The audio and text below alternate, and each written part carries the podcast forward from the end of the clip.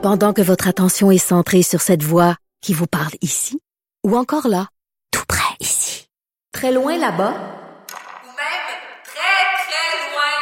Celle de Desjardins Entreprises est centrée sur plus de 400 000 entreprises partout autour de vous.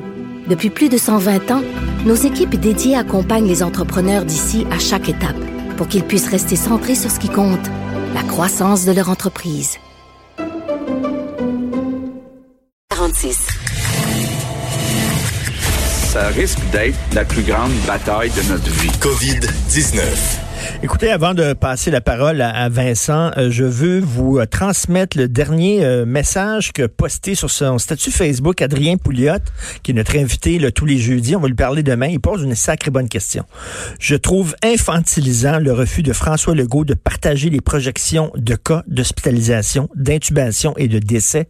On le fait dans plusieurs pays. Pourquoi pas au Québec? Les Québécois ne sont pas assez matures pour le prendre. Un peu de transparence, s'il vous plaît. Excellente, excellente. Oui, ça arrivera peut-être. En même temps, euh, parce que, mettons, pour les projections d'ouragan, là, c'est utile parce que ça permet à des gens de ben, se barricader, préparer tout ça.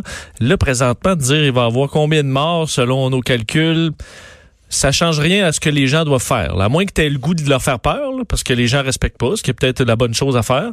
Peut-être ce que les États-Unis ont fait hier d'ailleurs. C'est la question philosophique que je posais à Jean-François Guérin, puis plutôt à l'émission le rôle des autorités, est-ce que c'est de rassurer ou de donner l'heure juste? Oui, un peu des deux. Oui. Un peu des deux. On l'a vu avec, mais ce qu'on veut éviter par contre, ce, qu'on est, ce qui est arrivé hier avec les équipements, c'est nous dire, on en a, on en a, on en a, on en a plus. Ben oui. Bon. Mais il savait qu'il y en, a, ben, avait plus. Et euh, on a gardé longtemps, un petit peu trop longtemps le discours de on en a, inquiétez-vous pas, les commandes, mais euh, alors qu'hier, on comprenait On a trop rassuré puis pas assez donné l'heure juste. Vincent Dessureau, vous l'aurez reconnu. D'ailleurs, Vincent, quand tout ça est terminé, tu viens super à la maison, Sophie a trouvé une recette de ragoût de pangolin extraordinaire. Ça a l'air tellement bon. On va se faire une fondue d'animaux exotiques. une fondue de, de chauve-souris avec un peu de pangolin. Là, c'est, je pense qu'on va se concentrer sur le poulet. Euh, le poulet pour un bout. Le tofu même. Alors, mais t'as pas des super bonnes nouvelles. Non, faut le dire. Non, faut dire euh, en commençant par euh, on est il y a une date importante aujourd'hui, puis il y aura pas de poisson d'avril. Je pense que ça c'est annulé pour tout le monde. De grâce, épargnez-nous vos jokes plates aujourd'hui parce que bon, il y a plusieurs nouvelles importantes et pour beaucoup de Québécois Aujourd'hui, là, c'est le mur. Euh, le loyer qui rentre, qui est à payer, alors que pour beaucoup de gens, les revenus se sont arrêtés depuis maintenant quelques semaines. Et on verra probablement, enfin, on en voit déjà là, des conflits, des confrontations entre les locataires et les propriétaires. Euh, il faut comprendre que dans les deux cas, là, il y a du monde dans la marde. Ben oui. Euh, il y a des locataires qui ne peuvent tout simplement pas payer à, en date d'aujourd'hui. Il y a des propriétaires qui, doivent payer, leur hypothèque exactement. Il y a pas de, on n'a pas de solution encore là, donnée au gouvernement, à l'exception de dire, ben faites preuve de bonne foi, euh, essayez de vous entendre euh, pour entre autres un report. Dans certains cas, tout simplement pour attendre l'aide du fédéral. Mais on comprend qu'il y a des propriétaires qui sont très fermes parce qu'eux aussi ont besoin de payer, ou d'autres qui peuvent être juste fermes parce que ils donnent pas de, de corde à, à leur à leurs locataires et on demande quand même dans la mesure du possible faites preuve de bonne foi. je pense ben que c'est possible dans bien des cas, malheureusement pas partout.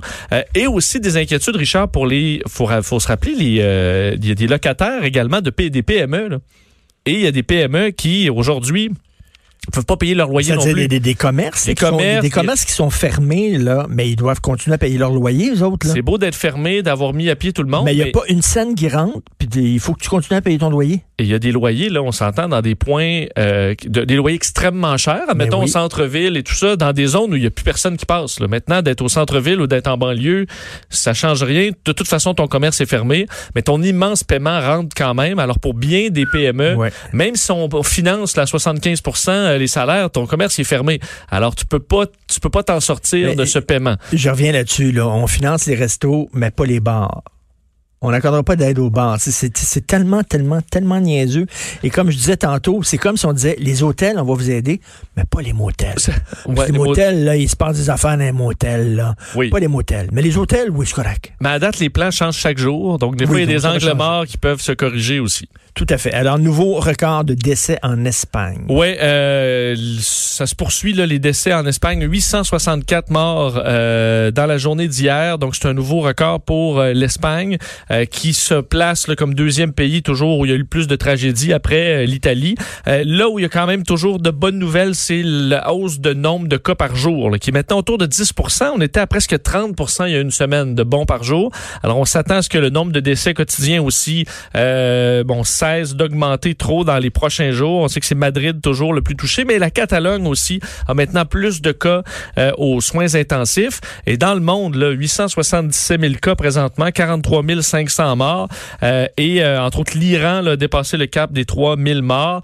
les États-Unis vont être à surveiller, hein, parce qu'hier, il y a eu un bond de 24 500 cas, presque 25 000 cas. c'est quand même un bond important par rapport à la veille. On était en bas du 20 000. Alors, ce serait intéressant de voir si c'est une tendance forte ou c'était du backlog qui est arrivé pour, euh, pour les États-Unis. Et euh, on n'a pas, encore touché, atteint le pic, là, ça a l'air. Non, on parle encore de, de, de, d'un certain temps avant le pic. Et euh, on surveille la Russie parce que la Russie, Vladimir Poutine, c'est passé au télétravail parce qu'il est arrivé quelque chose en Russie, c'est que... Est-ce qu'il fait en chest? Euh, sûrement. S'il doit faire des vidéoconférences du, du G20 en, chest. le, en fait, c'est que le médecin-chef du principal hôpital à Moscou, qui s'occupe des, qui est un infectiologue et tout ça, a été euh, testé positif à la COVID-19. Le problème, c'est qu'il y a une semaine, il était avec Vladimir Poutine, parce que Poutine est allé visiter oh. les installations, et en plus, on les voit sur les images se serrer la main sans gants. Là, le serrage de main, il faut arrêter ça. Alors, on les voit se serrer la main. Euh, alors, lui a maintenant la COVID-19, Denis Protensko, qui est rendu une vedette euh, en Russie, parce que c'est un peu leur, euh, peut-être pas leur docteur Arruda, là, mais c'est un médecin quand même important en Russie.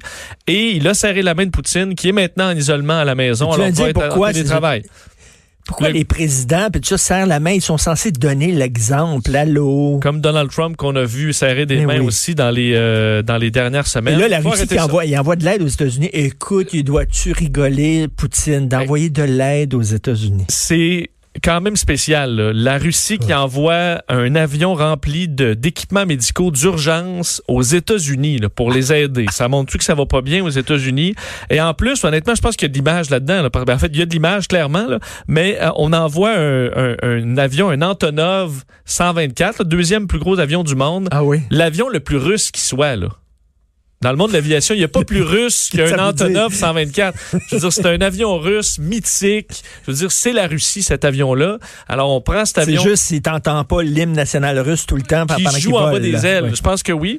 Alors, on envoie ça. Ça a décollé, euh, l'appareil a décollé hier euh, d'une base aérienne près de Moscou. Va aller se ravitailler en Irlande, puis aller se poser dans le courant de la journée euh, aux États-Unis pour aller livrer là, des cargos de masques et autres.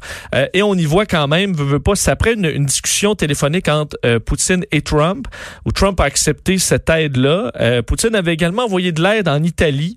Euh, d'ailleurs, on avait des camions, c'était écrit From Russia with Love.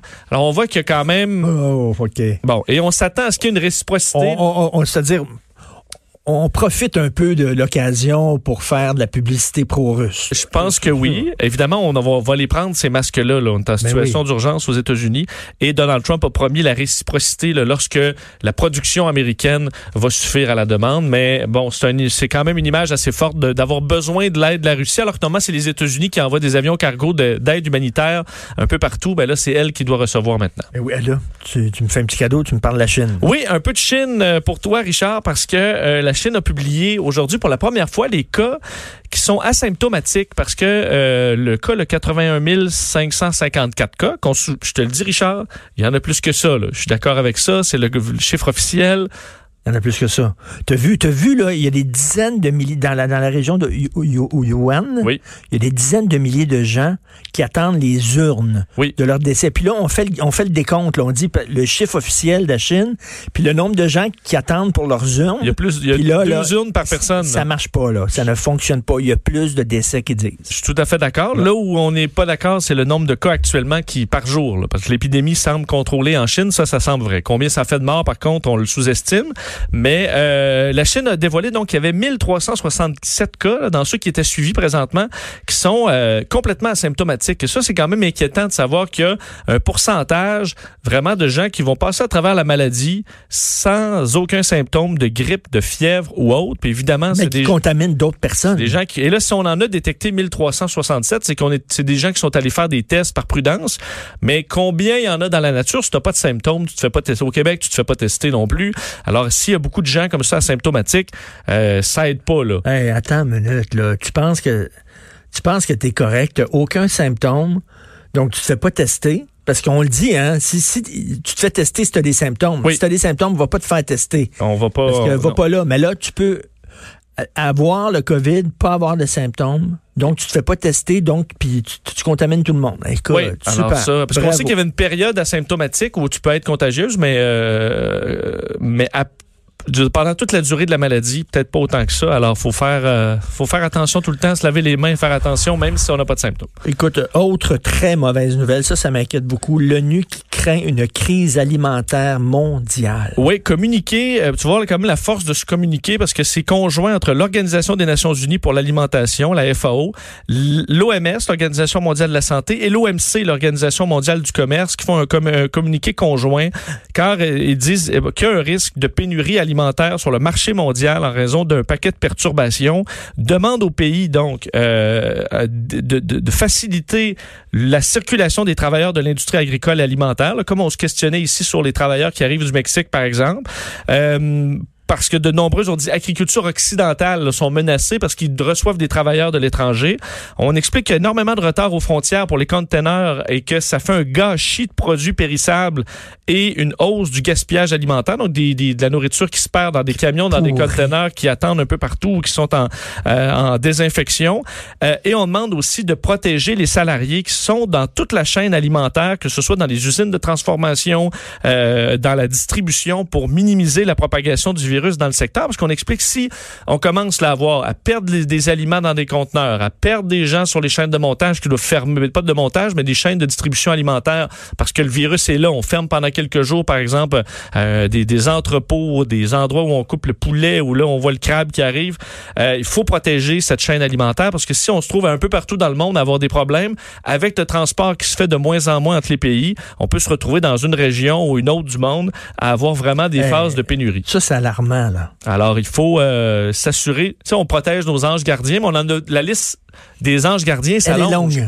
Il faut des camionneurs, il faut des gens dans les épiceries, et là, il faut des gens pour euh, traiter les, euh, s'occuper de la volaille, s'occuper du bœuf, s'occuper des légumes, sur toute la chaîne jusqu'à l'épicerie. Et que dire de la SAQ? Et la SAQ. Nos, nos bons vignerons, oui. à quel point il faut les protéger. Écoute, ça arrête pas de bien aller. Oui, que ben ça arrête pas de bien aller. Comme disent les Anglais, we're in deep fucking shit. Je m'excuse de dire ça, mais... La cerise sur le Sunday, Richard, les marchés boursiers, qui aujourd'hui, euh, après quand même une période dans le vert, pas hier, mais aujourd'hui, avec l'annonce de Trump hier, comme quoi il y aurait jusqu'à 240 000 morts avec des mesures de, de, de, de, quarantaine, de confinement, euh, les marchés sont en voie de tomber pas mal aujourd'hui. Japon euh, les, les, marchés asiatiques et européens est en baisse de plusieurs pourcents la nuit dernière. Et là, au marché avant l'ouverture, ça ouvre dans une dizaine de minutes. C'était des baisses de 3 à 4 sur les indices nord-américains. Il faudra voir ce quelle euh, barre ça prend tantôt. Et le National Post qui sort un document qui était secret du fédéral, comme quoi il se prépare pour un confinement, je crois, en juillet. Jusqu'en juillet, tu En juillet, ça a l'air, là. Qu'ils vont nous annoncer ça. Juillet. Écoute, le, le, pangolin, le ragoût de pangolin va, va, coûter bon, cher. Désolé de t'avoir amené si, de temps, si mauvaise nouvelle, Richard. Mais m'avoir ah. peur de toi maintenant. Quand je vais te voir, m'a dit, oh non, qu'est-ce que vous m'annoncez encore? Non, mais quand je vais, à un moment donné, là, je vais arriver, puis les nouvelles vont devenir de mieux en mieux. Puis à un moment donné, on va être sorti de ça. Mais tu es pas là pour nous rassurer. Tu es là pour nous donner l'heure juste. C'est ça. Là, tu l'as. C'est ça. Vous l'avez. L'heure juste. Après ça, vous en faites ce que vous voulez. Mais voici l'heure juste. Il est trois heures. That's it. Merci, Merci. Vincent.